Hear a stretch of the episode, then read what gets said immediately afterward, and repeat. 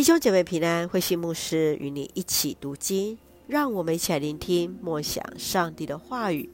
使徒行传第七章三十九到六十节，司提反殉道。使徒行传第七章，他描述司提反指出上帝信守他与以色列人所立的约，然而以色列人却是对上帝不忠，拒绝了耶和华上帝。转身去拜别的神，在旷野时，他们造了金牛犊，甚至杀害了那先知所宣告公义的仆人。最后，他责备以色列人，把摩西所预表的耶稣基督给杀害了。司提反的这些言论惹恼了议员，就在司提反圣灵充满之际，将他推出城外。用石头将他打死。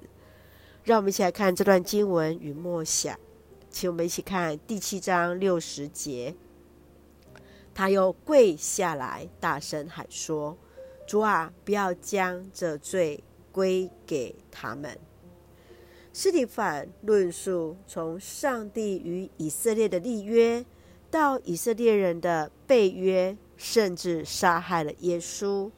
这都引起众多围观者的访谈。他们将尸体反推出城外。尸体反此时看见天门开了，人子就站在上帝的右边。众人听见，更生气地用石头打他。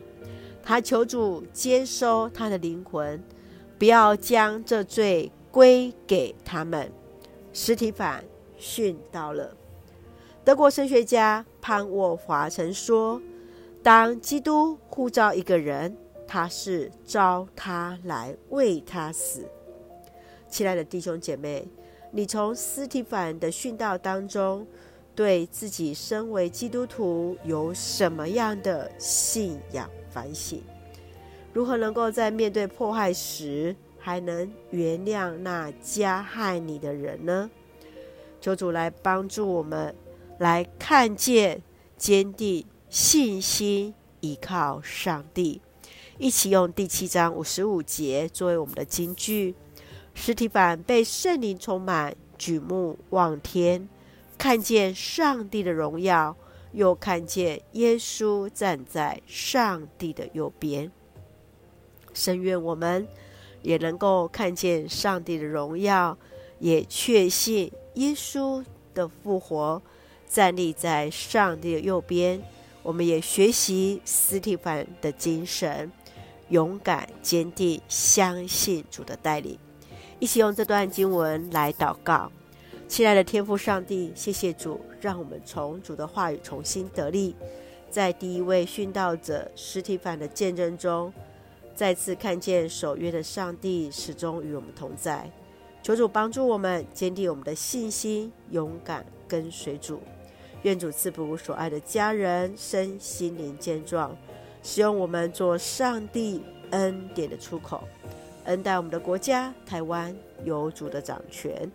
感谢祷告是奉靠主耶稣的圣名求，阿门。弟兄姐妹，愿上帝的平安与你同在，大家平安。